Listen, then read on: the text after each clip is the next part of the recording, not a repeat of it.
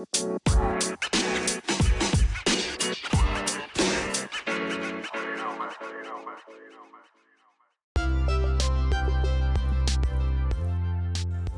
い。えっ、ー、とね話してたらね話の話題があっちゃこっちゃ行っちゃったんでね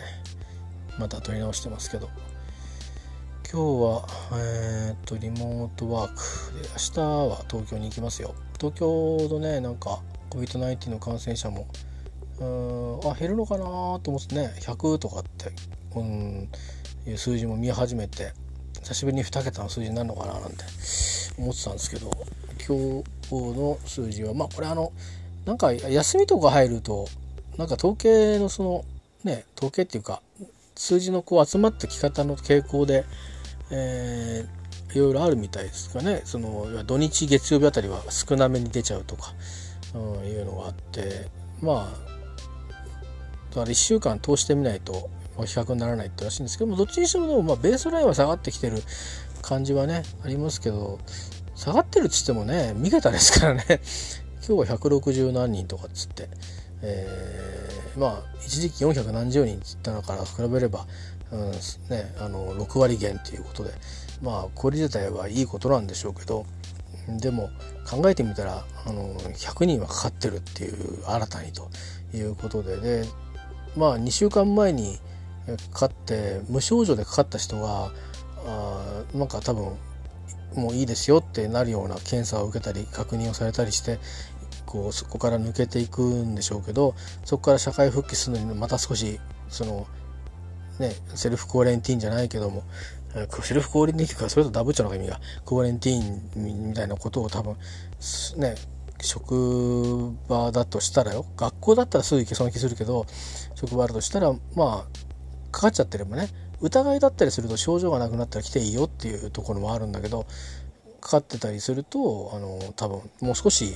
待機してから来てくださいってことになってなんか、えー、つまりそれぐらいの時間軸で2週間3週間1ヶ月って時間軸でこう出るわけだから100人だからっつって少ないとかそういうこと言ってる場合じゃないんだよね。そんだけの人の生産が止まるとかその人の生活が止まると。でもしかしたら、うん、それが原因で、えー、なんかまあ、うん、偏見なのか差別偏見っていうとこまで言い切れるかわからないけど、うん、なんとなくねあの仕事が続か続けられなくなったりとかあいうようなケースもうんとね第一波の時にはあ露骨にあったわけですよね。特にその医療従事者の家族がそういう目にあったって話をあのあの問題になってましたよね。なんかひどい話ですよね。なんか言われがあるんでしたっけっていう、まあ、家で映るかもしんないとかいうことなんですけどそれって今と変わんないじゃないですかね。僕らがか帰ってきて手洗うっていうのと全然変わんないわけですよね。うん。どんだけの人がかかってるかも分かんないとこに出てってるのは僕らも同じで。で何が違うかっつったらあちらはかかってる可能性が高いっていうそれだけのことで、うん、でも、うん、実際に映ってるか映ってないかっていうのはあのまた違うところでちゃんと予防むしろねあのその時の僕ら一般人よりもあのきっと家族と接触しないようにとか時間を分ける部屋を分けるっていうふうにされてたようですよね。だってあの家帰らないようにしてるっていう人たちもいたってその、えーと、COVID-19 の担当になった人がね。うん。でなんで自分なんだろうと思った人もいたっていうぐらいで。まあつまりそういう使命があるあるけどもそれはそれでそうだけどまあああれこれ偏見みたいなことが起きる前にもそんな風に神経を、えー、すり減らして対応されてたそうでそこに大をかけてそういう話ができたもんだからいややってられっかとなりますよねやっぱりね。でまあいろんな人たちのうちにやってられっかって思わせちゃいけない人がたくさんいて、あの励ましたりするのはいいと思うんだけど中にいろいろ言ってましたねなんかねなんで拍手してんだなんて。うんそんなの意味あんのかなんていう人がいてね、まあ、言論の自由ですからいくら何言ったって構わないと思うんですけどでもそれはもしかしたらちょっとねその関わってる人を傷つけるんじゃないかなって僕は思いますよなんか。うん、あの意味がねその拍手に意味がないっていうだけを言いたいのかもしれないけど受け取り手としては日本人のメンタリティーからすると、それをされてる対象が否定されたように受け取る人が多いと思うんですよね当事者からすると。うん、だからなんかそういうところもすごくトゲトゲしい雰囲気なんかあのこれ一時期なってでようやくなんかその辺はちょっとあの、収まったのかなって思ったけど今度はナンバーを見てねなんか、うんあのまあ、特に東京ナンバーとかから他県でも何しに来たんですかみたいな、うん、直に話をする人がまだあの頃はいたと思うんだけど張り紙されるとか。内容がのによってはまあ言ってましたけど恐喝罪になる可能性もねあるらしいんでそういうことをもっと言った方がいいんじゃないかって言ってるまああのそういうその道のねあの指揮者の人もいましたね、まあ、法律の専門家、うん、あの名前書いてないからネットでほらあの恐喝しても犯罪になるじゃないですか。であれってあの通信業者にえーと、開示請求してでそれが許容されれば開示されるわけですよね。でそれで、まあ、インターネットサービスプロバイダーなり、まあ、裏サイトでも何でもとにかく辿っていってでこの時間ねこの時間帯に、えー、この IP アドレスを持ってたのは誰かと。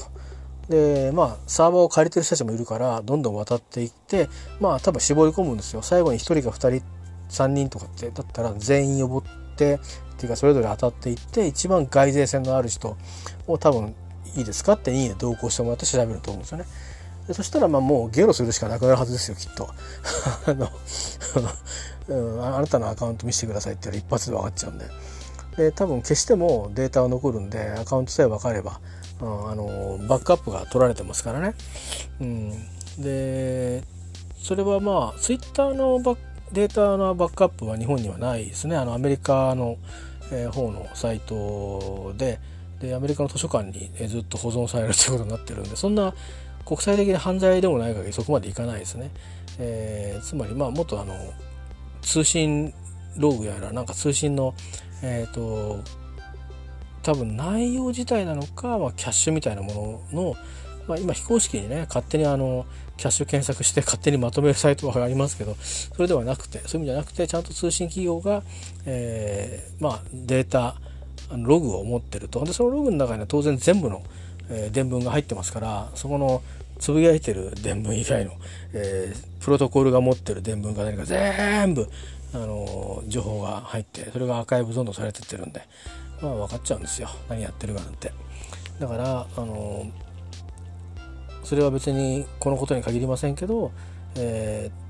ー、匿名だから何言ってもいいぞというわけじゃないし、えー、リアルな世界と同じようにあの時にはその言葉がね暴力になるというんですよっていう話はよくいろんなとこで、えーね、この何年か聞くと思うんですけどで COVID-19 っていうのはまあやっぱり気持ちはね分からなくはないですよそりゃ。あのだって GoTo キャンペーンだっけ？GoTo トラベルキャンペーンだってあのねその観光業に携わってる人でさえ、まあ、自分たちの商いができるのはありがたいけれどもうん他方でその自分が移ってしまったら家族に移しちゃうんだな地元に移しちゃうのかもしんないなっていうのはあるっていう複雑な胸の内を語ってたりしましたしね。えこれはまあ観光で成り立ってる街だとは知っていても観光業をやってない人たちにしてみるとどうなんですかねっていう人もいたしそれはそうでしょう。ね、それが素直な気持ちだと思うんですよね。でまああの GoTo キャントラブルキャンペーンに乗っかったらなんか旅してもいい許可があるっていう風にしてあのメディアがあんまり報道するもんだから勘違いしてんだけどそもそもあの行くのは自由なんですよね。えー、そこはいまいちこう分か分かられてないっていうかあの6月何日でしたっけ？あの県間移動の自由が、えー、もう制限がないですっていうふうに言った瞬間からもう行くぞって言った人は行けるわけですよ。で行く側がその宿の枠を絞ったりしてなければあので止め止めれ貸し貸してくれるっていうかあの泊まってくださいってことを予約受け付けてくれば泊まれるわけですよね。ただ行った先でどれぐらいのその通常観光できるようなところが空いてるかとかあの行ってどんな対応されるかそれは分かりませんよということですよね。えー、それは保証しませんよと。だからもっとあのコロナが大変になった最初の4月5月なんかはあの沖縄は沖縄例えば例えば沖縄は今来ていただいても十分なおもてなしできないので、えー、日を改めてくださいという柔らかい言い方を最初してるとこもあったし、えーと、離島の離島みたいな小さいところで今一体何何なんだこの病気はって言った時にね、えー、しかもあの高齢者がかかるとあのかなりな確率で重症化する、で何だったら命も危ないっていうところは特に高齢者が多いのでで高齢者の方々が現役でその島の運営にかかってるようなところたくさんあるんですよね離島の離島ぐらいになると。でとりわけそういうのでもう全面でやってるような島があって僕も何度も通ってる島ですけどそういうところもやっぱり心配してたらやっぱりあの今はあの少しあの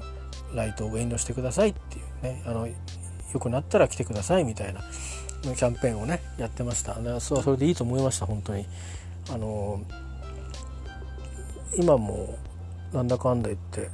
あの沖縄本島だけじゃなくてあのやっぱり離島沖縄本島から見た離島あるいは離島の離島、えー、感染者がポロポロやっぱり出てるようです。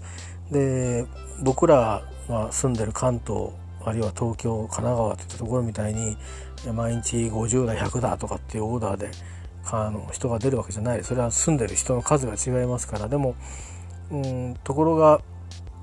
あのー、まあ那覇なんかそうだと思うんですけども、えー、那覇だけじゃないかもしれないけどもまあ結局いろんなね全国から東京東京はまあ GoTo トラベルキャンペーンの対象外だから、まあ、フリーで行ってる人はいると思いますけどね。好きで、えー、自分の 自分のそのあのツアー使わないで好きに行ってる人はいると思うけどとにかく移動制限なくなってかつ、うん、GoTo トラベルキャンペーンっていうドライブがかかった状態で、えー、わーっとこうあ行ってたところででまあ多分別にあの夜の街がなんか随分クローズアップされましたけど夜の街にかかわらずねやっぱりあの,、うん、あの別に誰が持ってたかって分かんないですけどやっぱり大都市に暮らしてればなんだかんだ言って発症はしてないけど持ってるって可能性がこうある、ね、あの感染症ですから。で自分は感染してないけどあんまり。なんか例えば例えば昨日街で、えー、受け取ってまだ感染してないけどちょっとなんかこう感染する前の状態で手に手とかなんかいろんなものにこう残ってるっていうものでで移るって場合もねありますよね。あの接触感染もありますから。うんまあ検査もしてなければねそういう分かんないですよね。っていうこともあってあのー、まああのいわゆるその接待を伴う飲食業と言われるようなまあだからえー、なんていうのかな日本東京とかだとキャバクラみたいなあれでしょうけど僕もキャバクラじゃ行ったことないんで分かんないんでねテレビでドラマで見るぐらいでああいうとこなんだろうとか、えー、しか分かりませんけどまあ要は言ってるのは飲み屋ですよね。飲み屋ってすごい言い方が、まあ、飲み屋ですよ。あの風俗風営法でえ、ー、と取り取り締まりっていうか決めら規定されてる商売のうちの言えば飲み屋の方ですよね。えー、あの本寸法のあの風俗っていうのもあると思うんですけど、まあ、それはそれで多分あの同じエリアにあると思うんですけど、えーと、僕自体もね結構広いんですよ。であのそういうとこで遊びに行ったことはないんですけどどんなとこだろうと思ってあのそのねずっと突端の方にね神社があるんですね。その神社に行こうと思ってもうついでだからちょっとあの高学心で 覗いてってみようと思ってどんなどんなその街の雰囲気になってるのかなと思って多分その、えー、繁華街って言っても那覇もいっぱい繁華街あるんですけど、えー、そのそういう歓楽街のうんまあど多分どっち側か東側だったのか西側だったのかの辺りをねちょっと歩ってみたんですよ。そしたらああなんかそれらしい店いっぱいあると思って。えー、あのよくありがちなあの無料案内所なるものがこう登場したりして、えーまあ、ああいうとこっていうのは、まあ、そういう飲み屋系のところを紹介していたり、えー、それからまあ基本飲み屋系系なんだけど、うんまあ、実際のところはっていうのもあるのかな。それそれは非合法なのかな。分かんないけど、うん、あとはまあ本数法にあの風俗を紹介したり、えー、っていうのはあのあったりするんですよね。紹介するっていうかまあそこからまあ呼んで 多分あの歩っていくっていうんじゃないですね。迎えに来るっていうのはそういうところは、うん、そうじゃないお店は多分あのあそこここいいですよなんつってね。うんまあ、近くまであの案内するのか教えてもらってやっぱそこから、ね、迎えの男の人がやってきて「えー、どうぞ」なんつってね。うん、よしこれで、えー、こいつ10万ぐらい落とすだろみたいな感じであの1本釣り上げたみたいなことになるのかもしれないですけど、うん、それでまあ45人男がいればね、えー、まあよしこれで40万とか、うん、まあ5万円で飲むとしてもまあ20万、うん、よしよしというね、うん、これ3時間ぐらい片付けちゃおうみたいな。また次見つけちゃおうみたいな。いう感じだと思うんですよ。どこだって。繁華街なんて。でまあ、幸いに私はそういうところにはあまり興味がないのと僕の友達みたいな人たちはそういうところに興味がないから行く縁がないので、えー、ないしね。接待も受けられるような身分じゃないのでそんなところに変なとこ連れてかれるようなことはないんですけど変なとこってはないんですけどね、えー、楽しいらしいですよ。なんか結構、えー、行ったことのあるあの上司に聞いたことありますけど、それは楽しいでしょうねそれは。えーねだってそれはそうでしょう。若くて綺麗な女の人かもしくは若くてあの親切な女の人はあの気持ちよくあの、ね、対応してくれてお酒をついでくれたりあの話を盛り上げてくれたりするんですから あのクラブとは違ってねシーンとしてるわけじゃないんでしょうからね、うん、大人な対応みたいな感じじゃなくて、うん、ちょっとこうクラブとかになるとあの、まあ、場所によって違うみたいですけどあの、ね、ちょっとしっとりとこうね同じ 20, 20同じ24歳25歳っていう人がいたにしても23歳の人がいたにしても、えー、そうじゃない飲み屋さんとはちょっとまたこう違うんだと思うんですけどね、えーまあ、いずれにしてもまあまあいわゆる殿方の楽しみみたいな、えー、それがいいのか悪いのかっていうとね女性の人からいろいろクレームも出そうですけど、えー、まあそういうようなところあるわけですよ。ででそこもねあのまあやっぱり感染した人がえー、結構心配だってことで別に感染者もやっぱ出たからってこともあるんだけどあの東京の新宿とかと同じでうんちょっと全員じゃちょっと調べてみようっていうんで、えー、まあ、港、まあ、ちょっとこの辺りは本当は今日はね台風とかで多分大変だと思うんですけど港にその、まあ、ドライブスルーではないですけどもそういう施設をね仮の施設を作ってでそこで PCR 検査をこうやったそうですねそれでやっぱり何人かはあの感染が分かってとかあったけど感染が分かんなかった人もそれでそれであのああよかったっていうことなのかというとそうでもないみたいですね。で、えっと、これはあのどっかの新聞社系の記事で読んだんですけどうんそこにまあ大学生の頃からアルバイトをしてそのまままあそれはなりわいとして、えー、まあ別に普段こういう病さえなければあの正直お金になる商売なんですよ。でまあ東京とかと違って最低賃金も低いですしまあ言ってみればあの観光業としてもいろいろありますけど、うん、まああねあのホテルだの、うん、まあレンタカーだのあとはあホテルもいろいろありますからね。そういうとことかなんかその遊興施設関係とかダイビングだとかあまあそういうものに関わる、う、かああとは病院とかあ介護とかあねあのっていうわけでもなかった。なかなかこう、えー、あとは普通にねあのもちろんいろんなお店あるじゃないですか。携帯電話のお店とか。あ、まあ、スーパーでもいいですしそういうところで働くっていうのもあるしあとはまあ沖縄だとまあこの何十年だとまあコールセンターとか多いですからそういうようなところで働くっていうのもあるんですけど、まあ、それはそれで、あの価格が知れてますからね知れてるっていうのはつまり東京と比べたら低いわけですよ。でだからコールセンターをなんで作るかっていうと作る時にいろんないろんな手続きやら税金やらをこうえー、優遇する特区扱いにしてまずは優遇してかつあのそこで働く労働者の賃金が東京と比べてこうギャップがあるんで、えー、ね、東京で雇うより、えー、沖縄や北海道で、え雇った方が、えまあ、そういう面では利点があるっていうことで、あのそういうふうにして、まあ、この20年ちょっとぐらい、えそういうふうに移転されてきてると。で他にもまあいろんなその企業のある部分のところは別に大阪東京名古屋そういったところになくてもいい部署はあえてあのそういういろんなオフィス作ったら、ね、特区でこうやって扱いでできたりとかあとはその多分家賃とかの問題もあるんでしょうけど、うん、そういうようなあの形でね結構サテライトをっていうよりかそれが本体だったりするんだけどある部署はそことかっていう形で結構あるんですよ。それからもちろんその沖縄初の IT 企業なんかも結構あったりするんですけどにしてもまあまあ何て言うのかなあの変な言い方するとあの時代劇的な言い方すると敵の商いのうん給与っていうのはまあ知れてるんですよ。もちろん漁師とかになるとちょっとね上がりによって違ってくるしうんでタクシードライバーもどうなのかな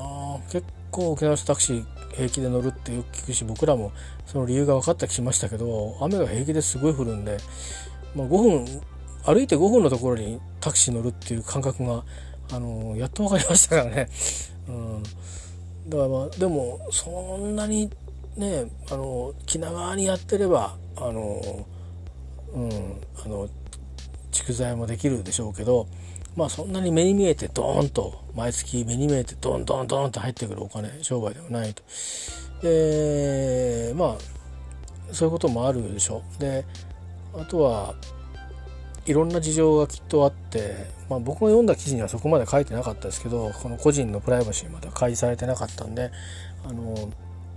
ないんですけどあの例えばえっ、ー、とまあ主にそういうところで働く人は男性というか女性の多くなりがちのようですけどね。やっぱりね使う人が男性の方が多いっていう。そうそう女性がホストクラブ行くっていうよりも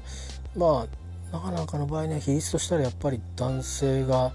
あの遊びに行くたりあるいは、うん、そういうふうなところで飲みにお酒を飲みに行くってことのが、えー、多いようなんでね、えー、そうすると、まあ、働いてる人は女性っていうことはまあ必然になりますがね、えー、まああのうんまあ、いろんなジェンダーの人がいるから分かりませんけど、まあ、でも一応こう男の目から見てた女性だろうと思う人がまあ働いてるということになるじゃないですか。でそういう方たちっていうのは事情がこう例えばお母さんが病気だったりとかそれからまあ結婚はしたんだけどもあるいは付き合っていたんだけども、まあ、お子さんができました、えー、でまああの縁を切ってしまって、まあ、いろんなことがあってね、まあ、DV なんかも特にあったり、えー、まあ、とにかくそこに至るのも別にそのその人たちがだらしないわけじゃなくて、あの、致し方なくというか、あの、不幸にもとにかく自分で稼がなくちゃならんというような境遇にこう置かれてしまってでもちろん昼の仕事もしていて例えば保険の勧誘とやってたりとかねそういう、まあ、いわゆるあのこっちからしてみればお堅い仕事をしてたような人たちもいるわけですよ。で最初はその昼の仕事しながら夜の仕事もっていうふうにちょっと、えー、しょうがないなってことで始めたり、してたものがまあだんだんにその昼の仕事よりもこっちの方が稼げるなっていうのがあったり、えー、あのまあ、意外とそういうとこで働いてる接遇で行くともともとそのその店から入った人よりかまあちょっとユニークになるじゃないですか。ね、ちょっとちょっと品が高くなったりとかね、えー、してその若いからいいとかっていうだけじゃなくて、まあ、意外とそれでこう、ね、なもうこっちにメインにしなよみたいなことで、えー、言われてそっちの方をこうメインにして変わっていくみたいな。なんかねそういう構造もあるし逆にもうそこでしか稼げないっていうかもうそこでしかもう最後はそこしかないみたいな、えー、あのいう人もねいるらしいんですよね。本当はそうでもないのかもしれないんだけどまあ、スナックみたいなとこってたくさんあるからあの、まあ、東京もそうですけど、まあ、たくさんあるから他でもいいのかもしれないけど、まあ、でもねそのちっちゃいスナックとかだとまあちょっとお手伝いするっていう感じにしかなんないでしょあの肩着肩なスナックだったらそうするとそこまではいかないからやっぱりそのねあの1人の人に2人3人ってついてで一つ一つのこうサービスが料金の、まあ、桁がねあの自分僕らが居酒屋に行ってあの頼むよりも、まあ、まあ最低限丸が一つ多いっていうね、えー、最低限ですよ、うん、もしかしたら丸がもう2つ多いかもしれないけどね。そんなようなところの方がまあ右では良くなりますよね。うん、だからそれにしたら多分東京の同じような店よりかは安いんだと思うんですけど、えー、まあそういうようなことでまああの事情があって働いてる人もいるっていうことをねちょっと知っておいてもらえたらなと思うんですよね。あのこっちよりも切実にあの他に仕事がないぞっていうことがあってなんかみんな観光業でどうにかなってんだろうと思うでしょそうでもないんですよだから都会に出てくる人も当然那覇とかにであの暮らしてるあそこも大都会ですけどね行くとそれでもそういう人たちがいるしあのー、ね人それぞれあの僕らが思うようなステレオタイプなことばっかりじゃないっていうことですよ。たまにほら寅さんの映画とかあるいはなんかドラマとかでもあるじゃないですか。あのー、こう、まあ、お金もそうだったけど椎名お子さんの映画とかもそうだけどなんか田舎に帰ってくるとあの周りの人が「あれ？あれなんとかちゃんじゃないの?」なんて言ってね「あれでも随分随分変わったね」みたいな。あんな派手な格好してからとか、まあ、昔のね昭和の時代の映画ドラマだとなんかそういうのってあるじゃないですか。うん、あのつまりだからそんな風にこうもともとの自分がこうだんだんにこう変わっていくぐらいなあねなんかそれぐらいなこう生活の変化を伴っててもうんそこで生きていかないとまあ自分の子供たちなりあるいはお母さんなり家族なりを守っていけないっていう人たちが、あのー、いたりとか事情をみんなそれぞれ持ってるってことなんだよね。えー、あのー、別に決してこうなんかあの結果的にそこに流れ着いちゃったっていう人ばっかりではないっていう特に沖縄の場合はそうじゃない人が割と多そうですね。あのいろんなあのこれも沖縄の地元紙の、えー、新聞のあの女性がのルポライターがですね連載をしてたのなんか読んでたんですけど一時期、うん、あの新聞やらそれから、まあ、沖縄のそのタウン誌のね、えー、であの見てたんですけどそういうのが書いてありましたね。でそれでまあそれがまあ本当に書いた通り本当だとしたらばまあもちろんあの花町の母じゃないけどねあの演歌であったあるんですけど、うん、あのやっぱりそういう、まあ、軽く言えば水商売ですよね。水商売で僕らのあの田舎でもあのいましたよ。だから友達のお母さんがそういうとこで働いてるっていう。で、まあ、僕らはほら工場労働者だったから親が。で親がそういうとこに行って遊んで帰ってくるっていうのは当たり前だし、うん、微妙ですけどね。たまに行ってその友達のお母さんがいたりすると 微妙な気持ちになりますけど、えー、とか友達ん家行って別にうちの親父が行ってるお店じゃないけどまあ夜中遊びに行ってで帰ってきますよね、うん、なんかすげえ夜中に帰ってくるんですよ、えー、でまあで今別に会わないけど音でわかるじゃないですか。でなんか「うんあ帰ってきたな」なんてその友達が言ってて「寝ようかそろそろ」なんつってね。寝るじゃないですか。で翌日でもその人たちは息子のとこに友達が遊び来てるっていうのが一応分かってるから朝ごはんを作ってくれようとしたりするんですよ。いいやなんとかって言いながら、まあ、作ってくれるんですけどまあまああの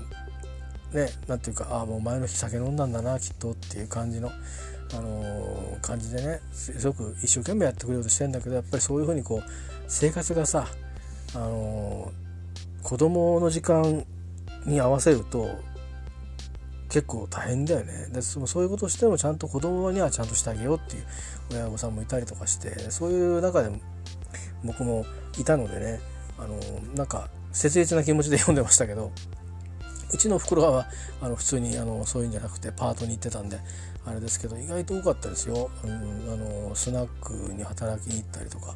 してる人がね、うん、あのなまあやっぱりお金がね違いますもんね。その時給まあ何百円っていう世界がもうやっぱり丸が1個違うから、うん、その代わりその何て言うのかあの田舎だから別にだしスナックとかだったら別に何何するわけでもないからね。お酌しておしゃべりの相手してってで盛り上げてねあのお酒をどんどんおすすめしてでなんならカラオケ歌ってよみたいなねうまく乗せる乗せて乗せて乗せてっていう飽きないだけどまあいい曲ばっかりじゃないだろうし、うんね、それから必ず毎回ちゃんと綺麗に金払ってく人ばっかりでもないだろうから、うん、まあ働いてる側は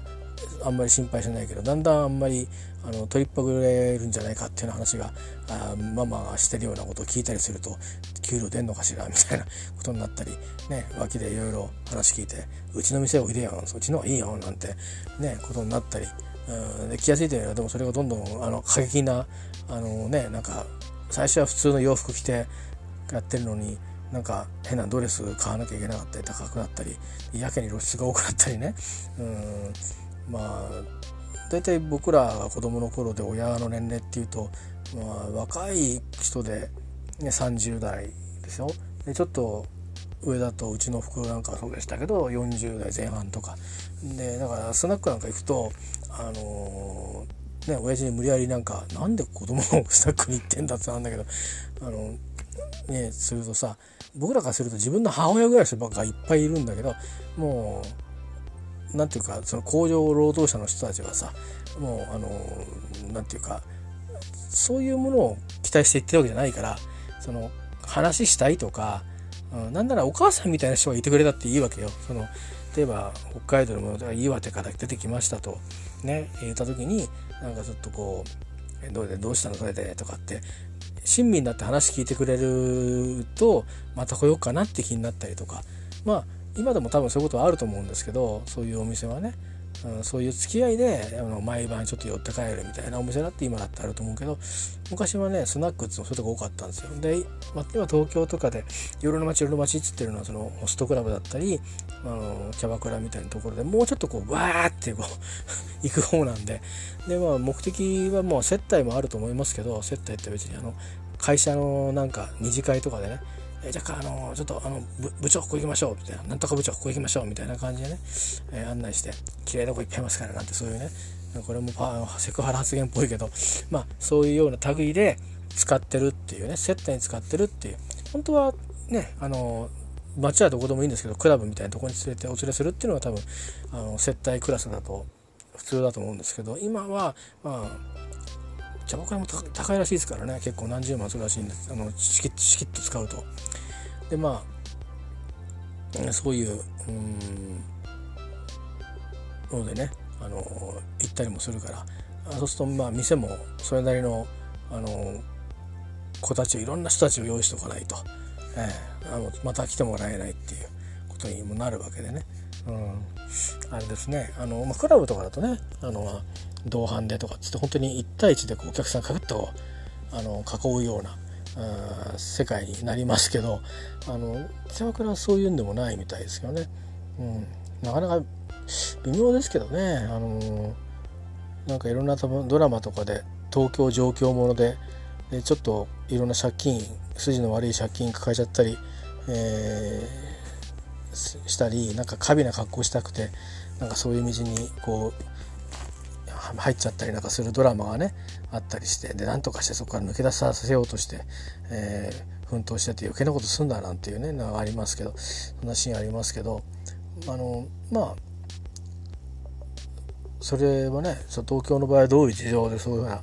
求人になってるのか分かりませんけど沖縄の場合はあの意外とやっぱり本当生活のためにっていうあのことが多いみたいですね。でまあそれがもっとね進むとねえー、っとあほんで言っとくとねそんなにね沖縄生まれの人がそこで働いてるかっていうとあのー、スナックみたいなとことかカラオケやってるようなちょっとしたバーみたいなバーって言ってもあのバーテンダーがいてっていうバーじゃなくてうんまあなんだろう。まあまあおしゃべりができるようなそういうバーみたいなところは、まあ、沖縄のどっか島の出身とかの人がいたりすることが多いんですけどそういうちょっとこう大掛かりの飲み屋さんの場合はあのよく聞いたら大阪から来たとか名古屋から来たとかっていう、うん、あのあの内地か内地っていういわゆるね内地から来た人が多かったりすることもあるんですよね。石垣島もそうで僕は家族で行きますからそんなこといけないんですけど求人誌とか見てるじゃないですかそうするとあの内地のこううん、いっぱいいますみたいなの書いてあるんですよね。うん、で実際に、えーと、そういうところを経営してる若い人の経営者って、まあ、地元で結構何いろんな貢献をしてる経営者とか多いんですよ。でそういう人たちがいろいろ意見交換をして、まあ、これからの島をどうするかみたいな。でで例えばそのその社長はあの元々の地元じゃない子たちをいっぱいこの島で雇ってでまあそれであの商売をねどんどんこう起こしていってでまあ需要を喚起してるわけですよね。えー、つまりまあ僕らから見ると島の人たちの方があのビューティフルだと思いますけども あの逆に島にいる人たちにとってみたらどっか外から来た人がちょっとおって思うとかあるじゃないですか。まあ、そういうようなことでね、まあ、人事交流じゃないけども人的合流の架け橋をしてるんだぐらいなああいうふうに捉えればまあ確かにそういう商売かと思うんですけどこんな感じで別に地元の人が 行ったらいるっちゅうわけでは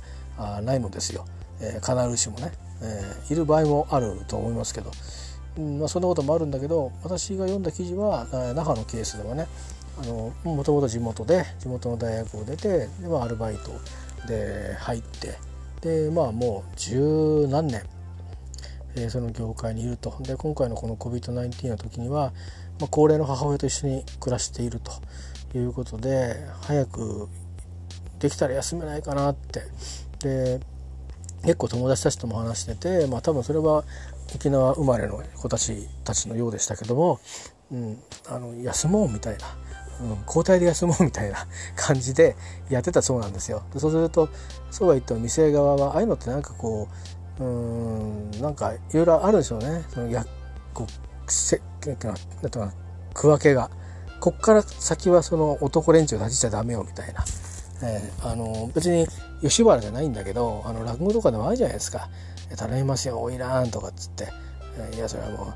うどことのねあのお帳場の帳場の方にから言われてんですからって間に入ってる人がいてそのなんかその会社のマネジメントは出てこないみたいな。で間にこうメッセージボーイムがいて、えー、客来てんですから言ってくださいよみたいな「嫌だって言っておくれよ私あいつ嫌いだよしつこいから」なんていうねお見立てみたいなあるじゃないですか。まあそういうのと同じでなんかねいろいろこう役割分担がしっかりあって。だからこそそういうふうに休もうみたいなね。交代でちょっと休もうみたいな。ふうにして少しでもこう行かないようにえー、あのー、つまり言ってることがかかってで次にもうどこの店でも使ってもらえないってなったら仕事できなくなっちゃうじゃんっていう話で。でそんな風に回したらしいんですけどいよいよあのー、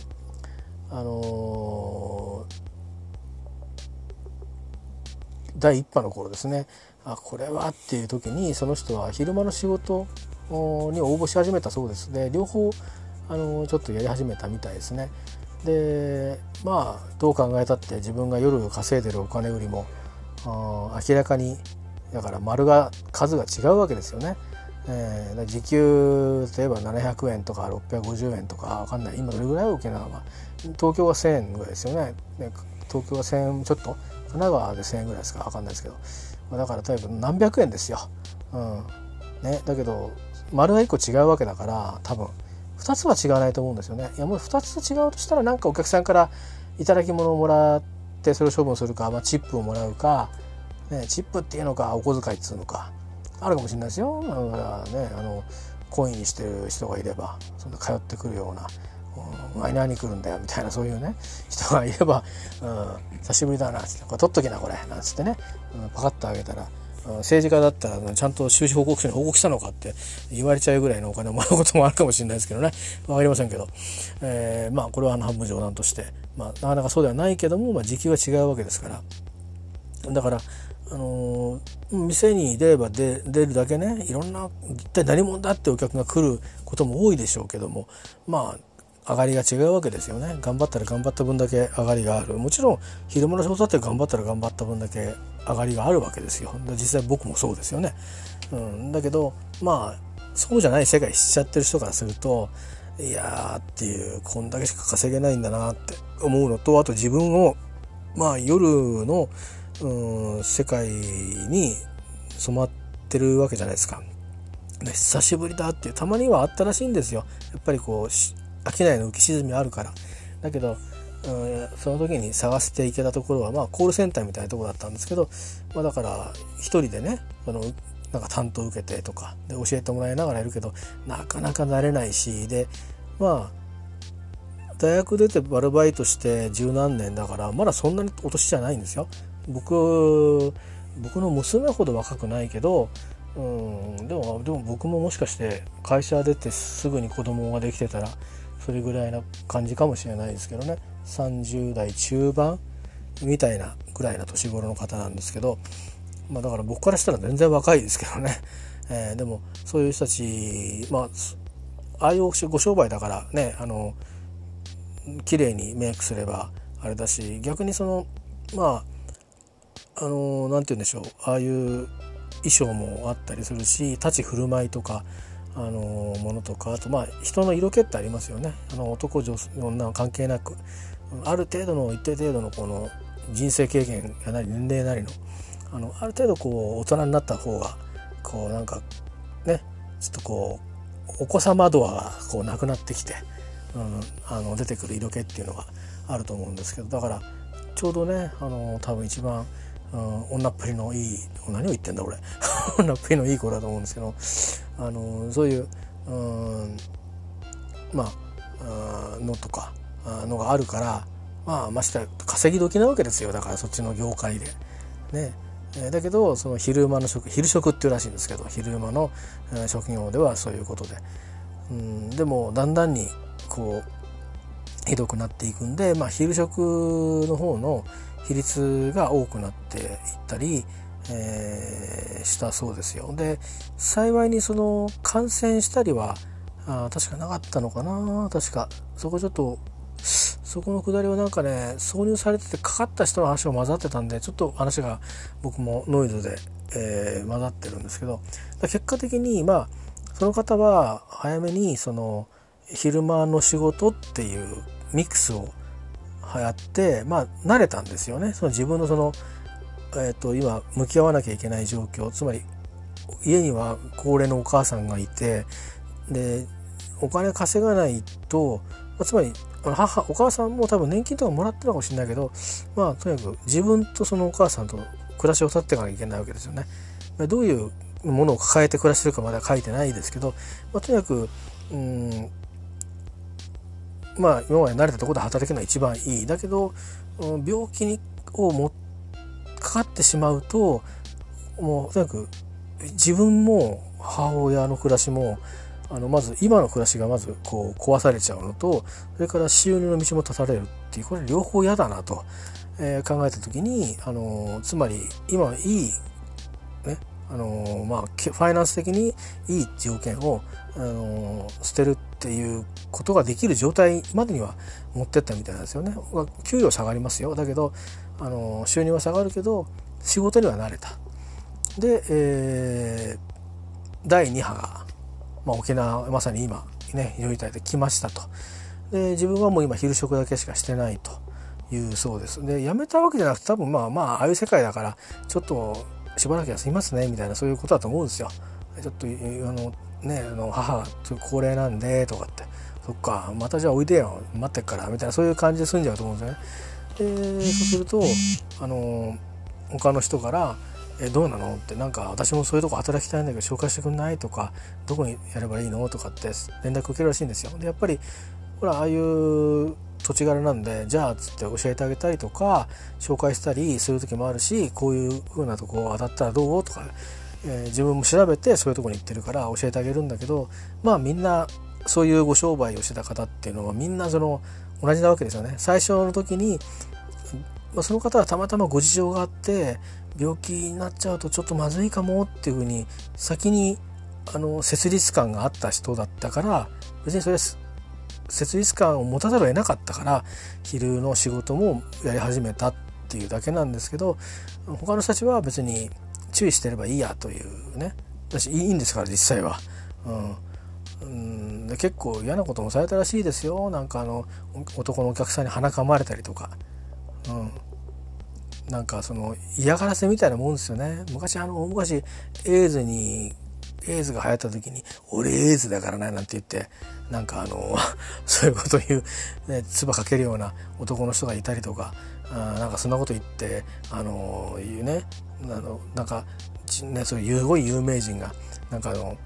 そういう各地の世界各地のガールフレンドとねいろんなことをいたした後に「いや実は俺エイズなんだ」みたいなことをあの言ってのシャレになんねえよっていうことを言ったの言わないので裁判になったのならないのとか、えー、ありましたけど、あのー、そんなこともなくこう店の普通のコミュニケーションの中でいきなりね、まあ、結構至近距離にいるわけじゃないですか別に多分ソーシャルディスタンスなんか保ってないですよきっと。あのだってお客さんがいて2メートル空いてたらねそりゃあのー、なんかいろいろねそのシールドとかそういう対策はしてたらしいですよ。うん、あのー、だけどにしてもまあ結局それらを真面目にやってると客が面白がらないしでなんなら言ってみればお客さんの側もね銀座のクラブに行ってるっていう感覚でもないし、えー、ましてやこう割とこう団体旅行なり、えー、出張なりで来た、ね。で、夜ちょっとじゃあ、あそこ行きましょうっていう、行きましょうよ、みたいな、いつものところ、みたいな感じで連れてこられてるから、羽伸ばしちゃってるから、もうあの、その、その姿を他の親類家族に見せたら、おいおいっていう、あの、恥ずかしくてっていうようなことをやったりしてるでしょう、きっとね。で、なんかその子に、あの、抱きつくんじゃなくて あの、鼻をガチッガブって嗅いで、あのあのなんかそういうねあのつまりこういう、まあ、COVID-19 が流行ってんの分かってんのに、うん、これは濃厚接触かななんてことを あのあえて言うやつがいたりするんですって。でそれをあのその人たちはもう笑いシャレになんないって思いながら仕事をしてたと。でそんな話も書いてあってでまあ結局昼食にしましたという話なんですけど、まあ、他の人たちもそういう思いはするんだけどだんだんねお客さん来なくなるでしょ？あんだけなるとで非常事態宣言も、まあ、沖縄県独自で出るし実際に感染者多いしでどうやらやっぱりあの外からね遊びに来た人が遊びにっていうのは観光客があってんじゃなくてあのそういう夜の歓楽街に 遊びに来た人が持ってきちゃったっていう、うんまあ、言ってみれば被害者なんですけどね。あのでまあとにかくもうね今やめてくれって言わないけど休み取ってくれみたいな暇を出された状態にこうなるとかああるいはなりそうだとかっていうんで仕事探しに行くのはみんな同じだから結局もうないってことが多くてみんな困ってると。でその困り方っつうのがそのつまり明日の家賃が払えあの家賃が払えないとかあのそれこそ明日なんかの飲む飲み物が買えないぐらいやっぱりこうキャッシュのフローが立つと垂れると結構辛いみたいですよやっぱり。うん、で多分ねあの言ってみりゃそういう世界で働いてるから着る洋服だって別にねジャージに T シャツってわけじゃないだろうから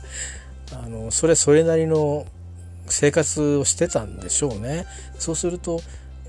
持ってるものがそういうものだからそうじゃない世界でやってればもっとあのやりようもねあるんでしょうけど節約のしようもあるんでしょうけど節約してればあのまだいろいろできることもあるんでしょうけどまあそれで辛いって人もいればあとはもう節約してても本当そういうそういうそそこにいてもまあ割とあのこうキャッシュに、えー、給して、ね、た方も多いみたいで、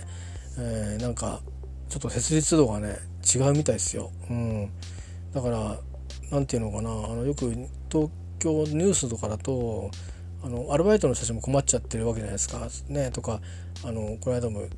他のことで喋ったかな？忘れたけど北海道にその転職のために行ったらその店その現会社がねあの COVID-19 で仕事減っちゃったんでごめん採用できないって言われてでその人大阪から来たんだけど大阪に戻って働きゃいいなと思うんだけどなんか事情があるのか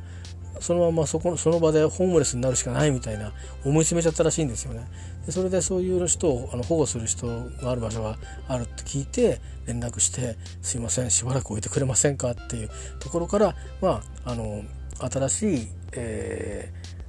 ー、仕事ねまあでも警備員の仕事でしたけども、ね、本人はあの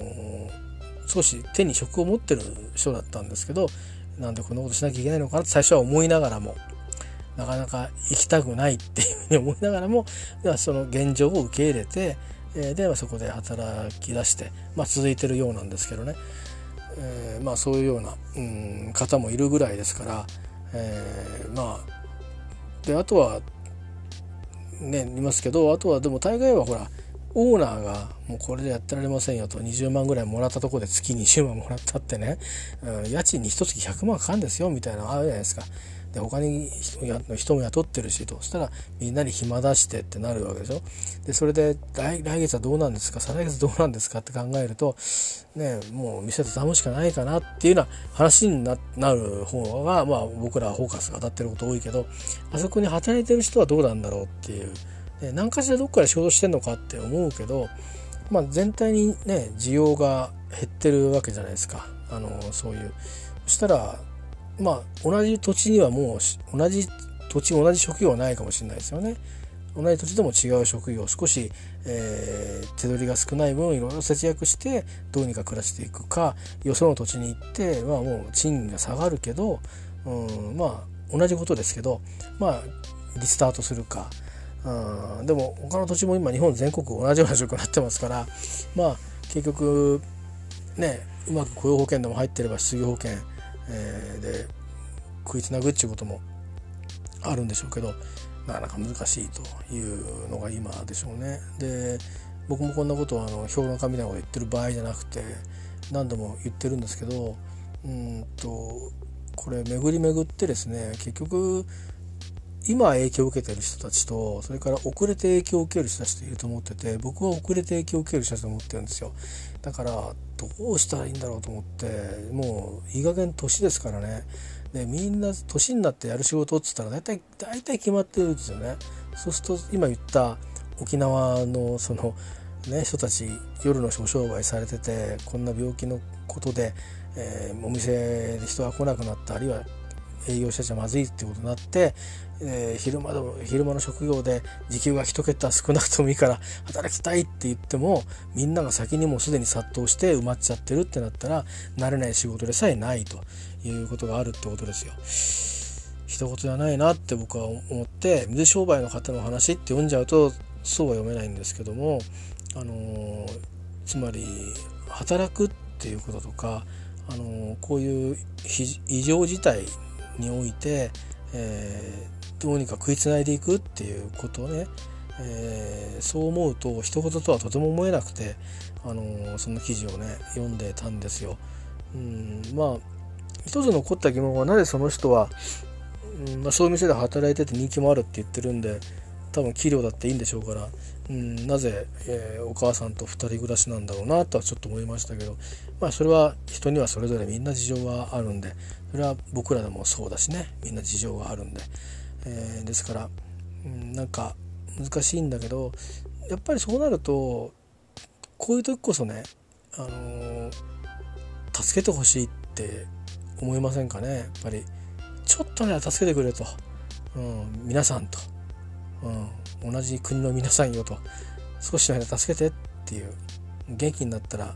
うんあのー、返すからっていうでもいいしうん、であんまり個人に対しては返すからはそんなないんだったらね事業主じゃなかったら、うん、なんかこう少し、えー、ねあの雇用保険入ってないから知りませんじゃなくて、うん、給付金10万でおしまいじゃなくて、うん、なんか違う形でねちょっとこう命がつなげるような、うん、命だけじゃなくて普通の生活がつなげるようなあのをねやってほしいですね。なんか借金がどうのこうのってこと言ってたけどあの安倍さんがね政権の中でこんだけ増えたとか言ったけど今僕の持論はもうそんなこと言ってる場合じゃないと今は非常事態なんでとにかく今なんだかんだ言って仕事の質がどうであれ、うん、あのね僕みたいな割と固めの仕事してる人もいれば人を楽しませる仕事をしてる人もいれば仕事っていうのか